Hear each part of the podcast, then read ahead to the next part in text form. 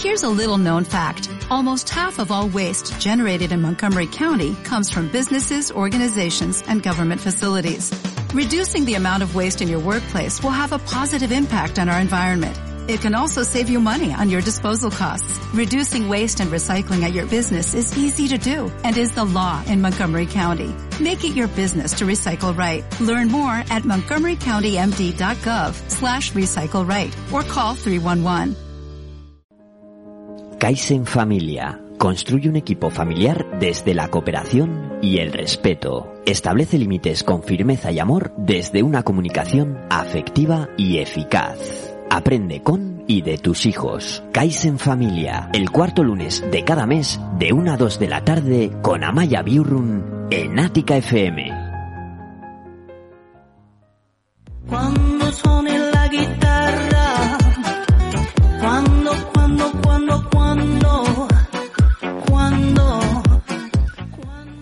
Bienvenidos, bienvenidas. Pasando exactamente dos minutos sobre la una del mediodía, os damos la bienvenida a una nueva edición, edición número 25 de Kaizen Familia Programa, presentado y dirigido por Amaya Biorun. ¿Y todo desde dónde? Pues todo desde tu radio amiga, desde tu radio solidaria, desde Ática FM 106.4.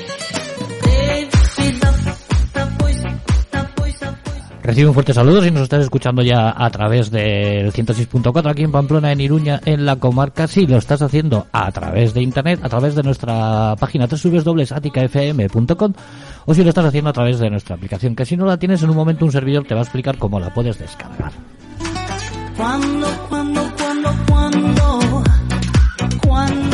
Tan fácil y tan sencillo como entras en tu tienda de aplicaciones de tu teléfono móvil, de tu smartphone, de tu Apple, de tu tablet, de tu ordenador, tecleas Atic FM, salimos los primeros, le das un clic, en un segundo lo tienes descargado y es totalmente gratuito.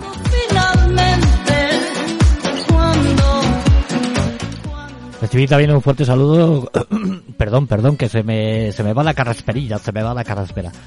Recibir un fuerte saludo también cuando a partir de mañana podéis escuchar este programa de forma totalmente íntegra cuando lo subamos a las distintas plataformas como es iBooks, como es iTunes, como es Spotify o en nuestra página antes mencionada www.aticafm.com. Recuerda, 55 minutos de radio amiga, 55 minutos de radio en directo y 55 minutos de radio solidaria desde tu estación de radio preferido, desde Ática FM. Cuando, cuando, Por último, solo me queda presentarme. Mi nombre es Jorge García, soy el esquelético enmascarado. Estoy encargado de ocuparme de que Nuestra Señora Sonora llegue de la mejor manera posible a tus oídos y de presentar a una de las voces, a una no, a la voz habitual de los últimos lunes de, de mes aquí en Caice Familia. Amaya Biurru, muy buenos días, feliz año, estamos aquí, comenzando 2023, ¿cómo estás? Este es el, el punto de saber hasta dónde has visto a la persona. Dices, ah, vale, desde el año pasado. Sí, muy feliz años, Jorge. Parece que eso, que no nos hemos visto hace 15 Un meses y hace un mes. La verdad que se me ha hecho esta vez más largo que otras veces, ¿no? Eso es porque la compañía es buena. Claro. Y la echas de menos. Eso es, ya te estaba echando de menos, Jorge. Bueno, eh, buenos días, tardes, noches, familias Kaizen oyentes. Una vez más aquí eh, me presento. Para los que no me conocen, para los que son asidos, agradecerles el tiempo invertido para ellos mismos y para sus hijos. Y para los que son nuevos, pues os digo quién soy brevemente. Soy yo una loca empedernida emprendedora que salí del aula de los centros educativos para acompañar a las familias a mejorar la relación con los hijos y con las hijas para que la comunicación sea más efectiva, eficaz y, y amorosa y firme. ¿Vale? Y todo ello desde eh, creando buenos vínculos y buenas eh, climas de cooperación familiar desde el respeto y solidaridad. Buenas vibras, como se suele decir, ¿no?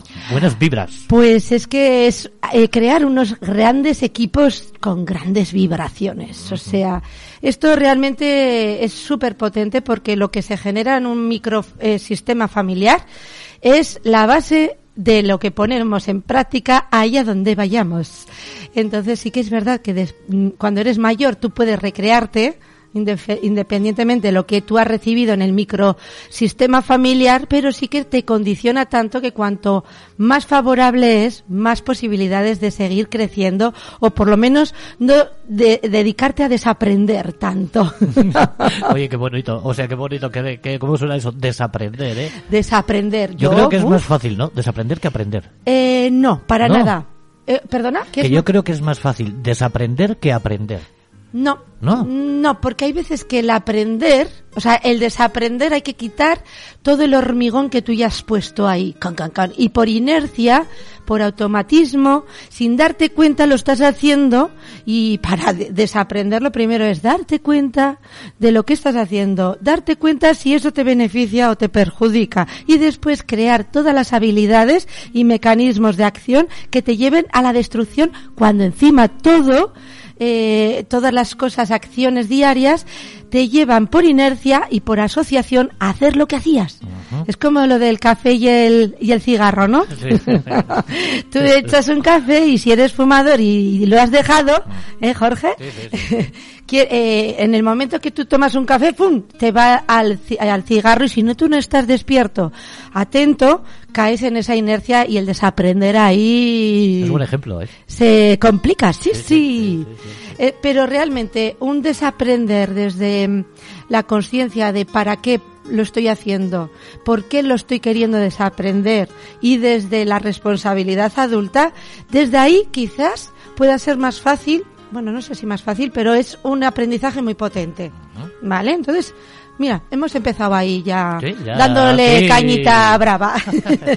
Bueno, Pero- ¿y hoy de qué vamos a cascorratear? Sí, pues mirar, hoy vamos a hablar de una, una sección de, de niños, de chiquis, como me gusta a mí hablar, para que así el género está ya incluido y no estoy niños, niñas, que siempre, aunque se me escape niños, siempre está eh, todo género aquí eh, implicado, ¿vale? Lo digo para que quede este siempre en constancia, ¿vale?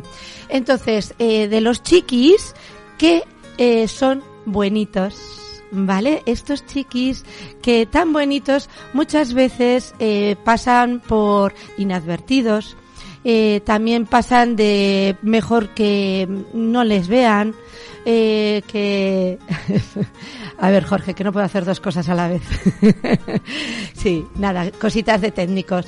Eh, bueno, cos- niños que podemos llamarles niños sumisos, ¿sí? Niños que a mí son como el problema silenciado que se puede gritar a voces si lo sabes ver.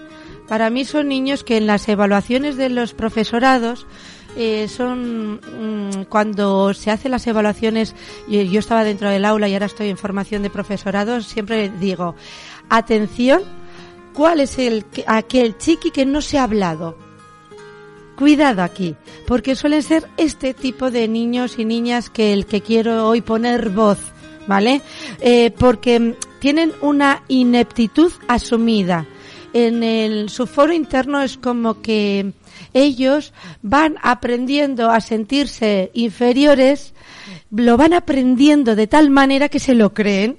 Entonces, eh, son niños que se adaptan fácilmente y eh, suelen ser civilinos en el cuanto a que no dan problemas aparentes, por eso digo que es un problema silenciado, porque si tú pones un niño con, con esta, con este prototipo de, de inaptitud asumida, ¿no? Niños sumisos, si está en un grupo de, de chiquis jugando, no va a hacer ruido. ¿Vale? Pero si le observas de más de cerca, vas a verle en muchos momentos muy incómodo, porque su lenguaje corporal no va a engañar, no se, no nos va, eh, puede decir que le gusta jugar a tal cosa o está de acuerdo, todo va a proponer que sí. ¿Eh? ¿Jugamos a no sé qué? Sí. Eh, sí. Todo sí. Pero igual está diciendo sí, pero desde el cuerpo está súper tenso o mm, sí, bajito o mirando al suelo y son niños que sufren mucho por dentro. Y realmente son eh, los chiquis Diana para tener, por ejemplo, en casos de bullying, eh, en casos de pasar desapercibidos, bullying o no, en casos de que no llaman la atención para pedir ayuda. Hace no muchos meses me pidió una familia ayuda y era este prototipo. Cuidado también, el- cuidando las, eh, el tema de encasetamientos, ¿eh? No me gusta nada encasetar a los chiquis en- de una forma. Es solamente coger esta idea para tener un contexto de referencia y aprender qué es lo que quieren decir y cómo poderles acompañar, ¿vale? Entonces, bueno, a lo que iba, esta familia eh, acudió a mi consulta de Kaizen Familia para, eh, no desde estas características, yo enseguida ya detecté que era desde esta ineptitud asumida, ¿no? El, chiqui estaba en un momento que eh, tenía mucho miedo a ir a clase. Tenía un problema con, una profe- eh, con un profesor, concretamente, una situación, no voy a desvelar datos para que quedar claro el anonimato, pero eh, en sí se evidenciaba que ante un problema se le hacía muy grande. Son chiquis que se ahogan, digamos, dentro de un vaso de agua, por así decirlo, para que me entendáis rápido. Lo que para uno puede ser algo muy sencillo, para estos chiquis se les complica y es cuando, ¡pum!, evidencian que pasa algo. Pero ¿y desde qué años se puede notar eso en un pequeño? Estos- O- o aquí es, eh, porque eh, muy pequeño, muy pequeño tampoco, ¿no? Sí, Sí. eh, bueno, yo los calo desde el dos añitos, ya los voy calando. Ah, sí, ya, sí. ya se les nota con dos años. Sí, sí. Eh, y ahí, bueno, como se está forjando la personalidad y el carácter y todo eso, todavía es muy incipiente. Bueno, date cuenta que yo llevo en, en la educación, pues ya no me atrevo a decirlo, pero más de 20 años. Vamos a dejarlo así. Entonces ya mi, mi ojo está muy fino. Pero en sí, la esencia y el contexto como tú hagas, eh, hay esa dirección desde muy prontito, ¿vale? Entonces, eh, sí que para 3, 4 años está muy más, muchísimo más claro y más marcado. Entonces, es súper importante que estos chiquis, cómo nos colocamos el adulto con ellos. Porque depende qué carácter tengamos, si, eh, por ejemplo, yo soy muy echada para adelante, yo sueño con que mi hijo o mi hija sea un luchador, un, eh, un tirado para adelante, tirada para adelante y demás, estos eh, niños, ¿vale? Y niñas, estos chiquis nos mueven muchos botones desde el enfado, desde la incomprensión, desde "¡Ah! pero ¿por qué te quedas aquí a mis faldas y no te metes eh, en el grupo a jugar? Eh, ¿Por qué no quieres estar con no sé cuántos? ¿Por qué? ¿Mm? ¿Vale? Pero también si eres un carácter en el que te gusta mucho estar con tu niño, tu niña, eh, son chiquis que son hijicos de mamá, hijicas de mamá súper fáciles, porque se dejan tanto cuidar y amar, que es como contigo yo siempre. ¿Sí? Y son como para, desde el punto de vista de adulto, es como ese punto que decía, ¿no? Mi niñito, yo crezco con mi niñito y no dejo de crecer de mi niñito y no le permito que crezca y no le permito volar Pero y eso es, sobre- eso es sobreprotección, ¿no? Que eso tampoco, que eso tampoco es nada bueno. Por supuesto, pero son el prototipo que te dan esa facilidad. Por ejemplo, mi hija mayor tiene eh, tiene otro carácter, ¿vale? Ni mejor ni peor, cada uno tiene el suyo y desde ahí es importante saber lo que necesita, ¿vale? Y estos chiquis lo mismo, no es ni mejor ni peor, sino que necesitan una peculiaridad muy concreta de poderte relacionar para que pueda desarrollar todo el potencial que trae de serie. A lo que iba, mi hija que tiene eh, un poder muy fuerte, ¿eh?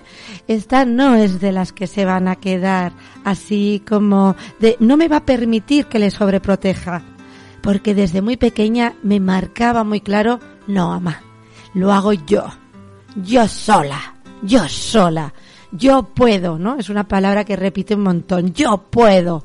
¿Sí? Entonces son niños que no se dejan, pero estos chiquis rápidamente se creen que no pueden y entonces se dejan mucho hacer y no van desarrollando todo lo que todas sus posibilidades y acaban creyendo que eso que no no lo pueden hacer y si cae en manos de unos padres que esto les da mucho gusticos y yo eh, me siento súper válida ¿no?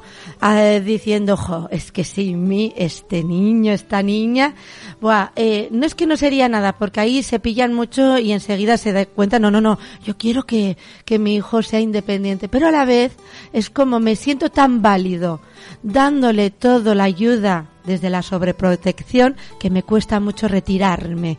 ¿Sí? Pero eso es a- casi casi como anular sus capacidades, ¿no?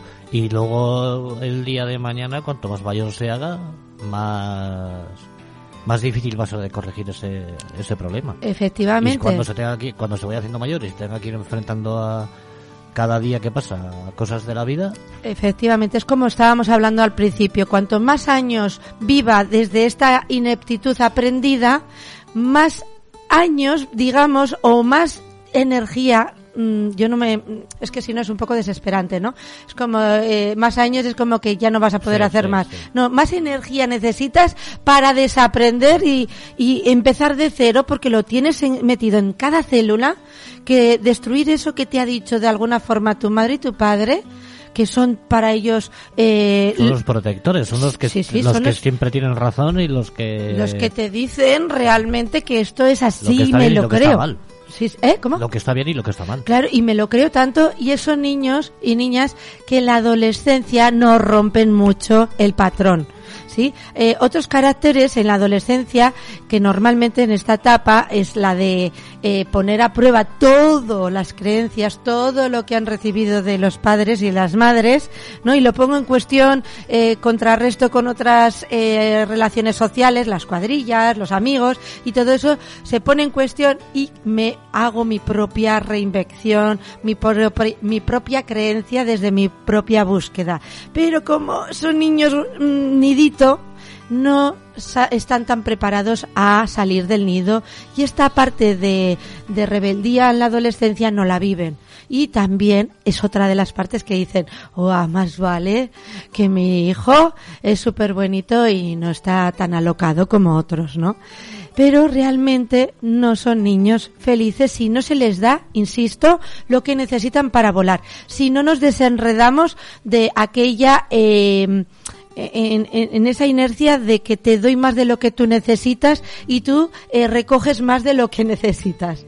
¿Vale? Entonces, fijaros aquí, ya nos ponemos un poquito, ah, bueno, eh, el carácter de los padres, a veces que he dicho que según qué carácter tengamos podemos un poco enfadarnos, a veces nos da gustico, y en ese gustico también hay otro carácter que está enlazado, es esta parte de que, eh, ay, pobrecito, me da compasión, ¿no? Y bueno, y, y desde ahí, que es un poco que quería que quedara claro que desde ahí es donde nos vamos, como decía mi compañero Jorge, a la sobreprotección, ¿vale? Entonces, cuando tenemos mucha empatía y demás, atentos aquí, ¿eh? Para coger nuestras virtudes y que no se nos vayan a debilidades utilizándolas de forma adecuada, ¿vale? Entonces, eh, cuando estamos enfadados también nos solemos un poco sentir eh, también desesperados, perdidos, inútiles. Es como, jolín, eh, no puedo, no sé qué hacer para que avance, ¿no? De alguna forma. Entonces, pues bueno, pues siempre hay maneras. La creencia de los hijos que van construyendo desde una forma de relación que no les ayuda, es que no creo que puedo pertenecer aquí ni a, a un grupo de, de iguales, ¿sí? Ni eh, puedo convencer a, a los demás para que, eh, que esperen algo de mí, ¿no? Entonces es como, como no esperan nada de mí, yo tampoco eh, voy a esperar nada de ellos, me pongo en plan camuflaje que no, aquí como que no me ven, ¿sí? Y no vale la pena ni intentarlo. Total, lo voy a hacer mal, de alguna forma, y eh, esta creencia de soy inútil, da igual lo que haga, ¿sí? Entonces, eh, las tendencias, muchas veces, como decía, eh, o es sobreprotegerle o es enfadarte y pedirle aquello que no puede hacer. Como, jolín, pero eh, antes he puesto el ejemplo de que jugaba con los grupos de iguales y se dejaba hacer. Pero hay chiquis que si está ya la tendencia muy de autosuficiencia creída, eh, igual mm, prefieren echar eh, el cafecito con las madres y padres que están al lado de un parque cerca en vez de, ir a jugar, ¿no? Entonces muchas veces se les pincha de, jolín, pero vete con ellos, ¿no? Vale, pues que igual necesita que les le acompañes y que te les, eh, o sea, que les le acerques al grupo de iguales y desde ahí estate cerca y abrirles las puertas, ¿no? De eh, quieres jugar, no esta parte que también se vaya conectando con lo que tú quieres. ¿Sí? Esta parte también no dejarle como ven aquí, entérate de todos los de todos los cascarrillos de los padres y te va los chismorreos y tú mm, crece desde aquí. No, este no es tu espacio. de alguna forma es eh, importante aprender a pinchar eh, para que eh, pueda ocupar su lugar. ¿Sí? Y a veces es importante invitarles al lugar, no desde un lanzamiento eh, de pértiga, de vete con ellos, sino acompañarles a que puedan estar con ellos, buscando, como decía, qué es lo que realmente quieres, ¿no? Incomodándole en el sentido de que, mm, que no, mm, no, este no es tu lugar, ¿vale? O yo me salgo del espacio del adulto para estar acompañándole, ¿sí? O eh, bien eh, no le acojo en este, en esta tertulia de adultos como uno más. Oye, Jorgito, ¿y tú qué? ¿Y tú qué opinas con esto? Y el otro, pues, aún se siente válido desde ahí y entonces dice, Buah, esto está muy chulo, esto es muy fácil aquí, aquí me quedo. Esto, eh, a raíz de esto me surge una pregunta. ¿Esto es más probable en familias que solo tienen un hijo? Eh, ¿En familias que ya tienen experiencia? Eh, Es muy buena pregunta, Jorge. Eh, es más, es verdad que me encuentro muchos casos que vienen de casos que tienen un hijo, ¿vale? Porque es una atención muy, muy puesta en uno, mucha energía.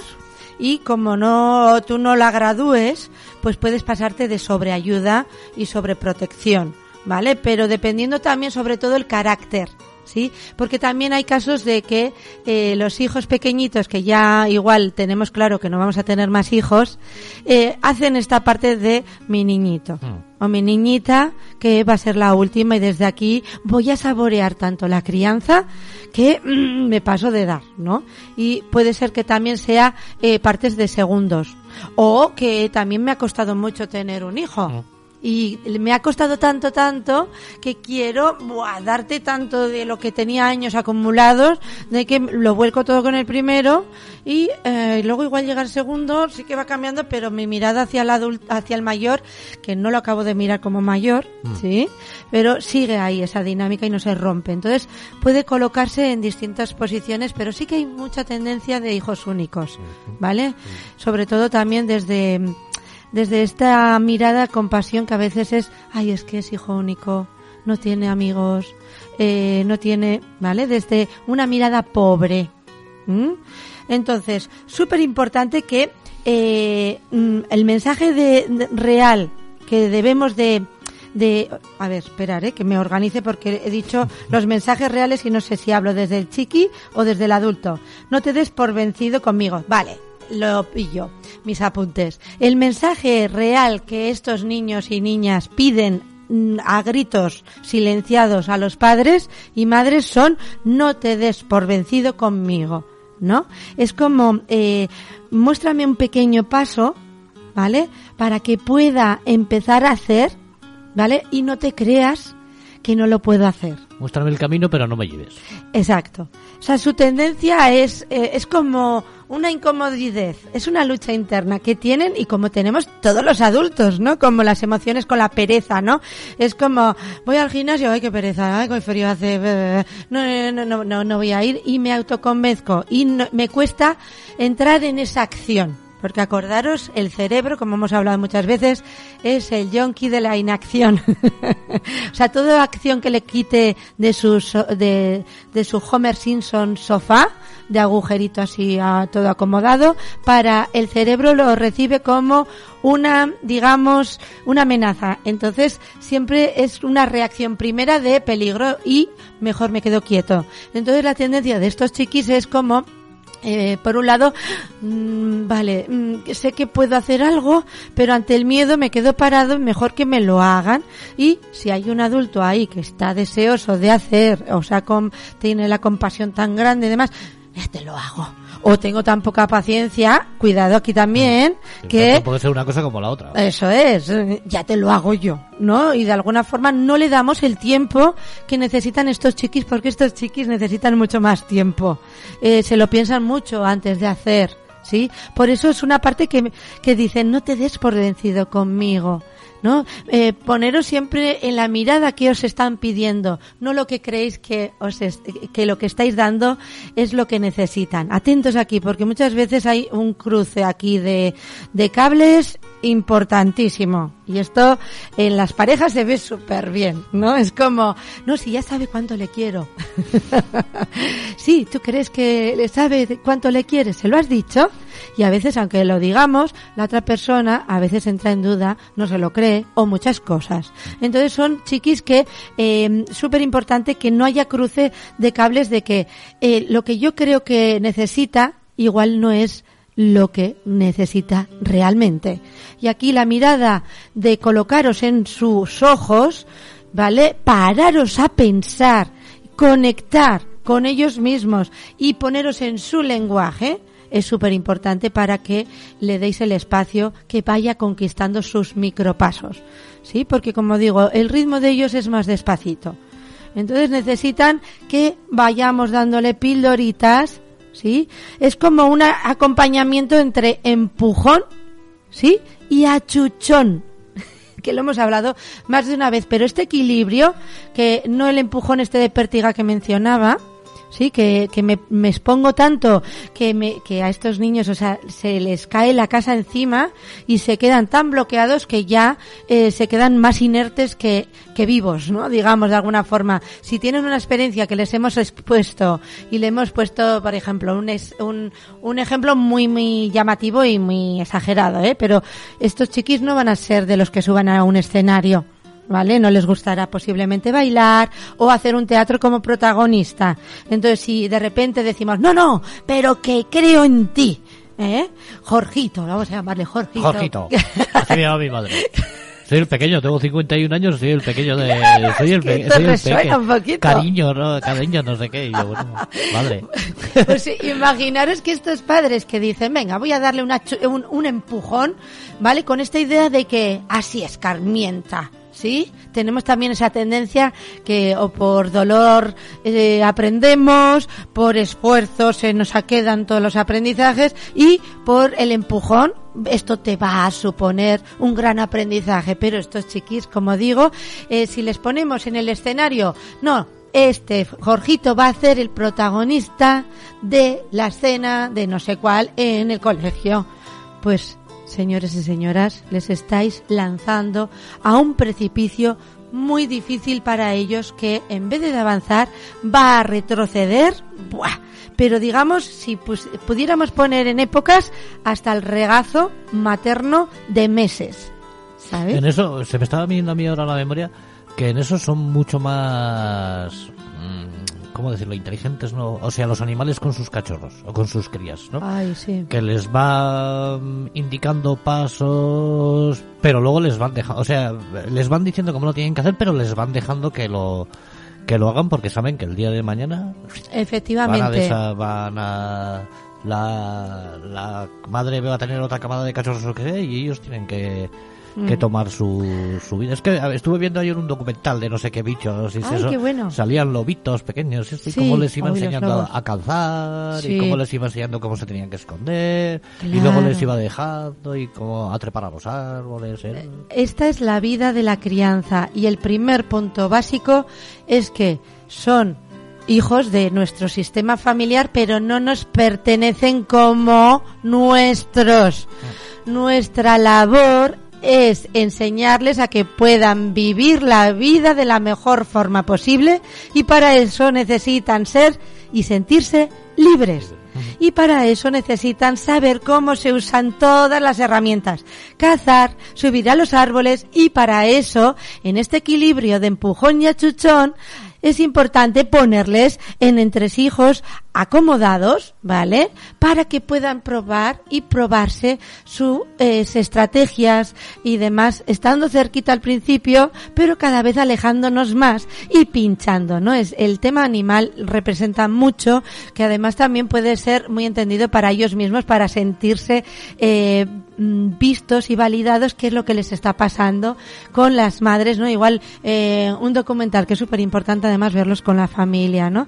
¿Qué es lo que hacen? ¿Qué, ¿Por qué hacen así? ¿Por qué la madre en un, en un nido está picando a su cría cuando está la cría ya llena de plumas, ¿no? Está ya toda crecidita, le ha enseñado a comer, eh, a, a cazar, ta, ta, ta, no sé qué. Ha visto cómo caza desde su nido y le está picando para que alce el vuelo. ¿Sí? Como diciendo, ya es el momento que tú me acompañes a cazar, ya no solamente desde tus eh, sofá de Homer Simpson, ahora te toca más en la acción. Y este es el pequeño empujón, ¿sí? Que con pasos sucesivos es el que necesitan estos chiquis. Por eso hay que desmigar muy mucho para que vivencien los éxitos. Si les damos un empujón tan grande, que no puedes saber en dónde yo puedo gestionar, dónde me puedo eh, sentir bien, ¿eh? entonces aquí no pueden eh, vivir la experiencia como, "Ah, mira, esto me cojo para mí. De alguna forma, ah, esto, eh, mira, lo he pasado mal, pero me quedo con esto. He podido subirme a las escaleras del escenario, yo qué sé. En un papel representativo de un teatro, por ejemplo, eh, podría ser que, oye, Jorgito, hay esta obra de teatro, van a participar toda la, toda la clase. Eh, ¿Tú cómo te ves para hacer un papel? ¿Sí? Eh, elige con dónde tú te sientes que sea, que sepa lo que le beneficia y lo que no, para que no se exponga, sí, que no suelen ser de exponerse, pero tampoco que se paralicen en la inacción y digan, yo no quiero hacerlo.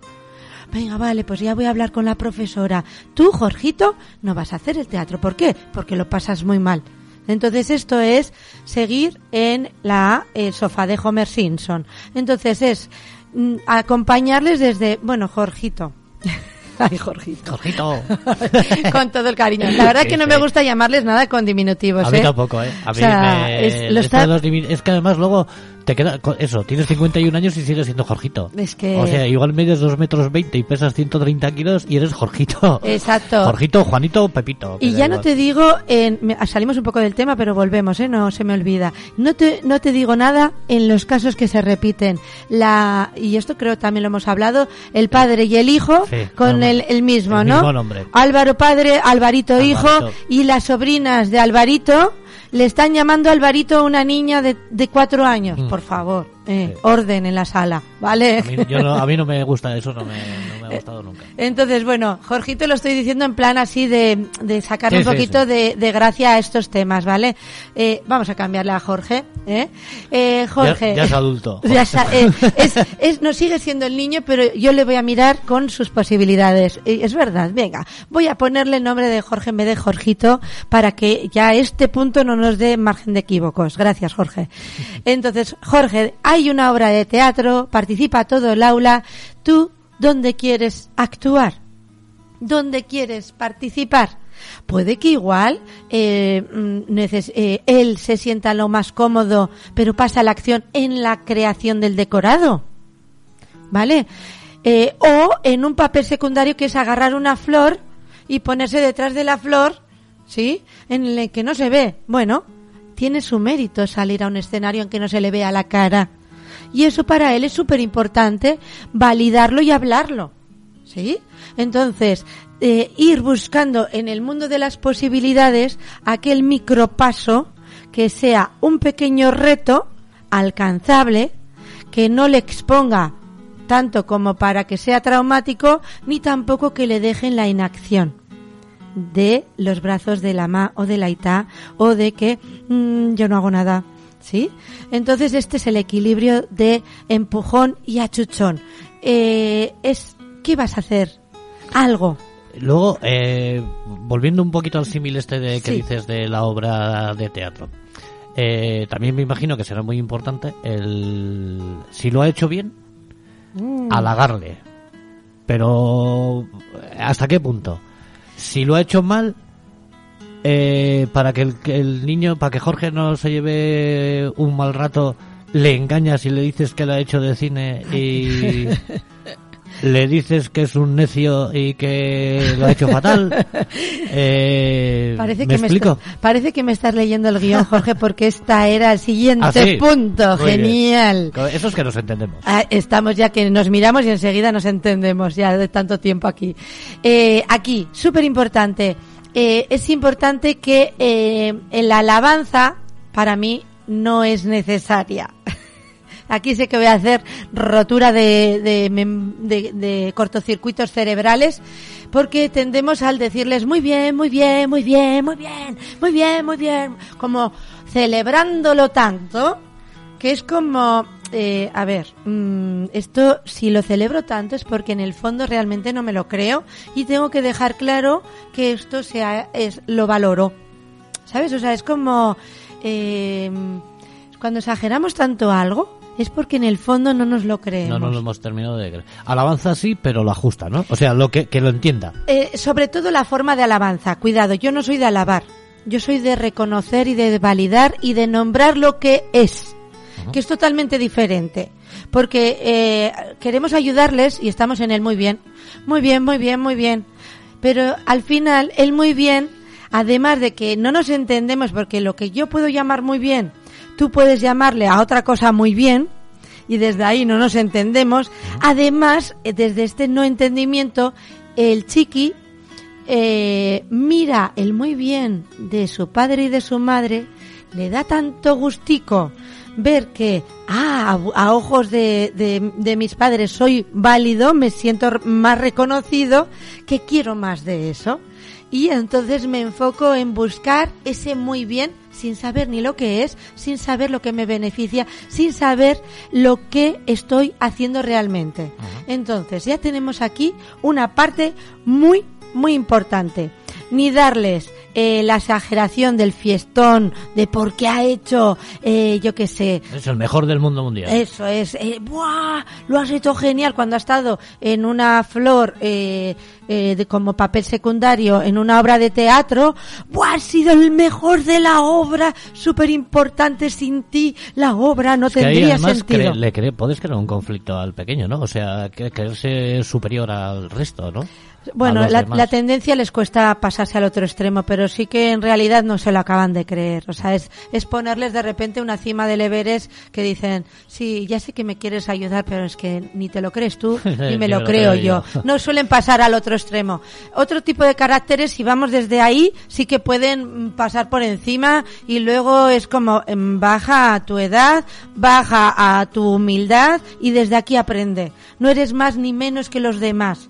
¿Vale? Tienes estas capacidades y demás. Entonces, en este caso de eh, concreto de chiquis, ¿vale? Eh, niños fáciles y niños sumisos, por así llamarlos, eh, no suele ser la tendencia. Pero sí que es importante que nombremos tal y lo que está haciendo de la forma descriptiva, neutral, objetiva y real. Es decir, si se ha puesto de flor en el escenario, ¿eh? y para él también ha pasado una, un, una, un paso, ha sido, ha supuesto una salida a acción, no un, "Ah, yo no quiero, yo no quiero, no quiero. Venga, pues cómo puedes hacer para estar a gusto, que pueda, cómo puedo ayudarte a entenderos desde ahí y coger y llegar al escenario siendo la flor que nadie le ve, pero para él súper importante. Entonces, nombrar lo que sí sería, oye Jorge, wow, no sé cómo tú te sientes, pero yo te he visto en el escenario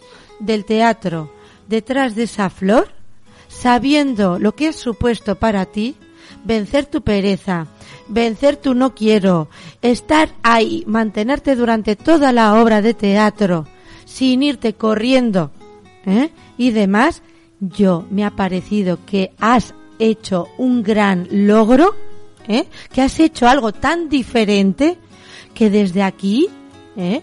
yo estoy gratamente sorprendida. Por ejemplo, porque también el reconocimiento es importante que lo hablemos, pero es importante que le llevemos a él. ¿Tú cómo te sientes con esto? Fíjate, creías que no podías hacerlo y mira, lo has conseguido hacer. Entonces empezamos a vivenciar lo que es esta parte de éxito. No se va a quedar en que he sido la flor que nadie me ha visto. ¿Sí? Y desde aquí voy alimentando mi creencia, es que nunca llegaré a ser el prota. ¿Sí? No saldré nunca de flor. nunca saldré de flor.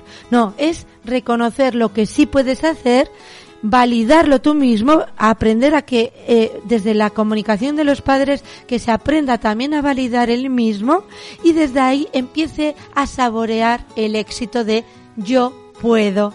Yo me he autosuperado, he hecho esto y hasta aquí está perfecto. ¿Qué suele pasar también?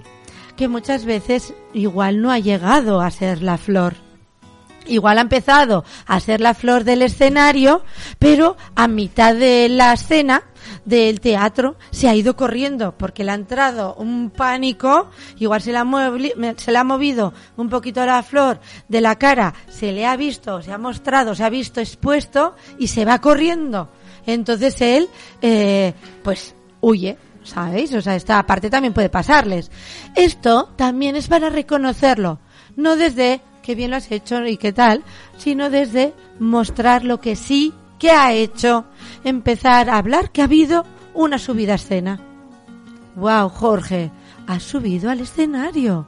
Con eso lo que te supone para ti, que es algo que no te que no te se te hace fácil, eh, que eh, que no te sientes cómodo al ser visto ante los demás, eh, ver que hay tantos ojos en el público y tú estar ahí detrás de tu hoja o detrás de tu de tu flor, estar tú ahí, vamos, esto es algo muy importante para, para el, avance que acabas de hacer. ¿Cómo tú lo ves? Y aquí, la parte que ha faltado o que está ahí, que se ha ido, hablarlo con el positivismo. Es decir, y estoy segura, estoy seguro que cuando estés preparado, ¿eh?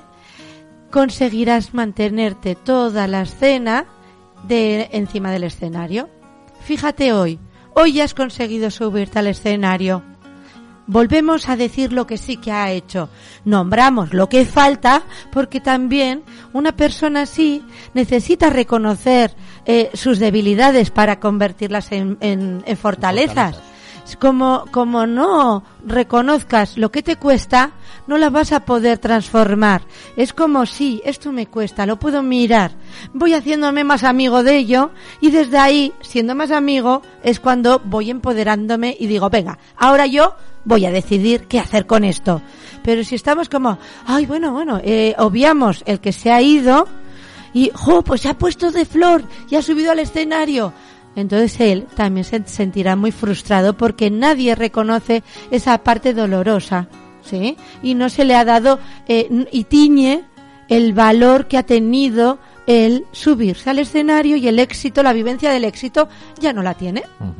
Así que súper importante que además recordar siempre que una, una escena mm, delicada, una, una mala experiencia, una, una sensa- un- algo de dolor que te produce dolor, necesitas compensarlo con cinco, por lo menos, cosas buenas, acciones por- eh, positivas, eh, frases eh, gratas, agradables, sensaciones, experiencias gratificantes. Entonces es súper importante nombrar lo que sí y aceptar que ahora mismo no has conseguido, pero cuando estés preparado, y además le decimos de esta forma que está en proceso, de que esto no se va a construir de un día para otro, de que está invirtiendo, de que está sembrando y que si sigue sembrando con esa primera acción que ha sido subir al escenario, irá consiguiendo. ¿eh? No pierdas de vista este primer paso, Jorge, que sé que lo puedes hacer. Estoy preparado para ponerme detrás de la flor. Parece que estamos aquí delatando en la escena infantil de Jorge y mucho más lejos que esto, ¿eh? Se me acaba de ocurrir con el nombre de Jorge cercano. Entonces, súper importante que eh, no eh, sintamos pena ¿Vale? Que nos enfoquemos en la mirada de, eh, de Jorge, de los niños que tienen eh, esta, es- esta eh, sensación de indeficiencia aprendida, ¿vale? Que eh, no les alimentemos desde esa mirada, ¿vale? Desde pobrecito, es que no sabes, ¿vale? Súper importante que nos enfoquemos en aquello que sí se, se le da bien, en aquello que sí que sabe hacer, ¿vale? Para que aquí nuestra mirada se coloque en tú puedes. Desde donde tú puedes, ¿dónde vas? Eh, ¿Qué vas a hacer? Es como si tú estás enfocada en lo que puedes, le vas a poder guiar en eh, estar más cerca en esa obra de teatro, por ejemplo. Como decía antes un poquito, ¿eh? Si sé que mi hijo Jorge es súper habilidoso en, eh, yo qué sé, en recortar flores, ¿sí? Pues eh, puede ser la propuesta desde, oye, tú que se te da bien las cosas de manualidades, ¿crees que puedes hacer o qué puedes hacer tú de manualidades? Le vayas, le vas ayudando a enfocar en sus posibilidades, porque puede que se ofusque el mismo de, yo no quiero ninguna obra, yo no quiero, vale, bueno, ¿eh? Pero que dentro de la obra que sí puedes ¿Qué hacer. puedes aportar? Claro, y, por, y, y tú le puedes dar ese faro de luz si tú lo estás mirando. Porque si tú solamente ves su oscuridad, tu luz no le ilumina, solamente recuerda aquello que no sabe hacer. ¿Vale? Entonces, súper importante que la mirada del adulto sea acorde a las posibilidades y las fortalezas. Ni le pongamos en un súper eh, heroína Ni- de eh, que ni lo es subamos al pedestal ni lo bajemos a los infiernos. como mi hijo, eh, se- vamos, podría ser protagonista, pero no quiere, ¿sí? No, no, no puede serlo ahora mismo. Y está perfecto, porque no tenemos que ser todos protagonistas de una escena, ¿vale? Ni tampoco eh, dejarle eh, abajo de, la, de todo el escenario de que, bueno, ya está, este, este no ha nacido para el teatro, ¿vale? Pues igual no. Pero dentro del teatro, ¿qué posibilidades puedo sentirme yo bien para aprovechar esta escena y esta situación para coger mi parte de aprendizaje para la vida? ¿No? Son como todo microexperiencias de que ya que vienen, la aprovecho. Aprovecharlas. ¿Vale? Entonces, no sintamos pena, ¿sí? Y vayamos dándoles estas verdaderas ayudas que equilibran el de eh, lanzarles en, en un poquito de, de catapulta, ¿no? De, de lanzamiento, ¿vale? Y a chuchón. Es como micropasos, ¿sí? Pero a la vez, cada pequeño paso, nombrarle lo que sí que ha hecho sostener su frustración, que muchas veces se quedan como, no sé, desde el silencio muchas veces, y simplemente este mantenimiento de mirada, yo sé que lo conseguirás algún día. Fíjate, hoy ya has probado hacer. ¿eh? Aquí estoy yo para todo lo que necesites. Pero aquí, tener muy claro, muy claro, muy claro, no hacer nada de lo que ellos puedan hacer por sí mismos. Atención. Eso es una mala costumbre, ¿eh? Uh. Y como son chiquis que necesitan mucho tiempo, pues muchas veces con nuestros tiempos que vayamos con, pues con, pues Nuestras bueno, vidas tan ajetreadas que pues llevamos. corriendo, que, que yo soy una de ellas, ¿eh? o sea, yo digo, a ver cuándo voy con más tiempo a los sitios que voy que parece que tengo un petardo en la rueda de atrás de la bici, ¿no? Digo, por favor. Entonces, eh, esta inercia que tenemos mucha gente, si nos eh, combinamos con este tipo de caracteres, rozamos y nos rebasamos esta línea de ayudarles donde no nos corresponden y le restamos la posibilidad de que puedan ellos coger ese círculo de poder de esto me corresponde a mí, te sostengo y venga, a por ello. Pero esto la tendencia que a veces va a más. Porque cada vez es lo que dices, cada vez llevamos vidas más ajetreadas. Sí, es importante saber cuándo se hace y cuándo no. Yo, por ejemplo, a veces digo a las familias que trabajan conmigo, a ver, y sobre todo si vienen por temáticas de aprender a que eh, se genere más autonomía en los chiquis, ¿no? Yo a veces digo, no vamos a empezar por las mañanas. Las mañanas no es momento para trabajar la autonomía porque están cansados, se levantan a veces enfadados, hay muy poco margen de actuación. Ta, ta, ta, es momento de favorecer. Pero si yo favorezco sabiendo que lo estoy haciendo eh, y digo, vale, lo hago aquí y a la tarde yo me mantengo eh, detrás de esta línea de hasta aquí. Esto te corresponde, esto es mío y esto no es mío. Y es súper importante. ¿Por qué? Porque si eh, yo, mm, o sea, diferen- si no nos diferencian lo que es mío y lo que no es mío, entonces todo eh, pasa a que todo me lo hacen. Yo no soy responsable de nada. Todo, eh, o sea, que genera mucha Sí, frustración, sí. ¿eh? Porque al final, como todo me lo tienen que hacer, eh, de alguna forma mm, paso a la exigencia cuando son más mayores a veces, ¿eh? Frustración y luego el no saber distinguir ni lo que está bien, ni lo que está mal, ni nada, porque como te lo dan todo al morro. Sí, o bien o mal, más que bien o mal, o- que más cuidado. que bien o mal. eh, es lo que me corresponde a mí, eso, ¿eh? Lo de. Como me lo dan todo al morro, o sea, no llega un punto en que no sabe ni lo que tiene que hacer, ni lo que no tiene que hacer, ni lo que. Ni valoran, ni ¿eh? valora, o sea, eso- eso No valoran. No lo que esté bien o lo que esté mal, sino que no. Eso, volvemos a la sobreprotección y No todo. pueden eh, llegar No a distinguen. No puede, a- esto en el caso de que no se le dé la ayuda, ¿eh? Ojo, que son niños que dándoles una ayuda, vamos, son niños súper sensibles, eh, súper empáticos, eh, son niños que realmente que facilitan y neutralizan mucho en un grupo porque en los conflictos potentes ellos calman mucho, eh, saben situarse, si saben aprender a poner los límites y demás y actúan de mucho colchón en niños que le necesitan ayuda, ¿vale? Son niños ayudadores. Sí, que, que recurren mucho los amigos a ellos. Pero sí que es verdad que como no cojan su parcela de poder de lo que le corresponden, eh, pasan a eh, la exigencia o pueden pasar a la exigencia y pasar a mm, niños bonitos a niños súper enfadados y en la exigencia de que tú me lo tienes que hacer. Como no les ha costado ningún esfuerzo nada, ¿no? Pues se piensan que todo en la vida no conlleva ningún esfuerzo. Y, y que es, es que además me estaba viniendo un caso de un niño con el que trabajé, eh, que claro, yo le puse a hacer la cena, era un niño más mayor, claro. Y de repente, eh, claro, le saqué de su zona de confort. confort. Era eh, poner un pan de sándwich en- con nueve años. Te pusiste a hacer la cena, pero ¿qué pasa? ¿Que te los llevas a tu casa o qué? Eh, no, hacía un programa que hacía también eh, acompañamiento directo en momentos dados en, en el mismo hogar. Ya ahora lo hago de otra manera, solamente en casos extremos, ¿sí? Pero sí que en este punto era eh, yo entro ahí eh, como ese ave que pincha Es como el programa aquel que había en la tele de la nani. eh, exacto, pero una nani guay, porque esta nani con todo el cariño del mundo era muy conductual, no acompañaba todo el sostén emocional que requería, era todo en el bien mal, eh, compramos obediencia, eh, de alguna forma te doy el caramelo si te has portado bien y si no te voy a castigar, ¿no? Es eh, ese formato pero muy guay, es como cuando voy a las familias es como vale, ahora sí que lo veo, lo que me estás queriendo decir, te he visto hacerlo y ahora me ha quedado claro. En este caso era eh, una intervención, eh, bueno, eh, eh, a lo que iba es que eh, cuando le pedí a este niño, vamos a seguir llamándole Jorge, que metiera su pan de sándwich que estaba ya cortado en, el, en la ¿cómo se- Sandwichera. en la sandwichera, en el, pero tostadora. Sí, sí, la- O sea, ¿Vale? O sea, sí, es que es como pan.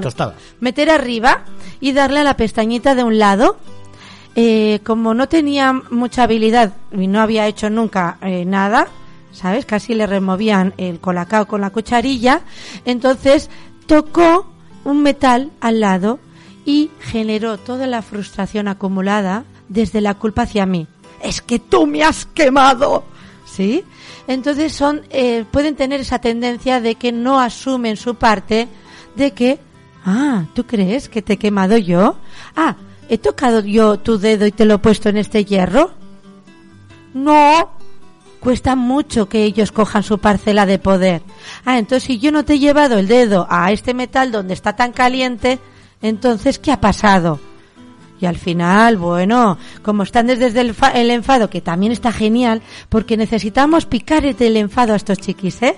El enfado es lo que les va a dar la fuerza y acabar creerse que pueden accionarse. ¿Sí? La acción es lo que, la energía más fuerte que les saca a la acción. Acción-reacción.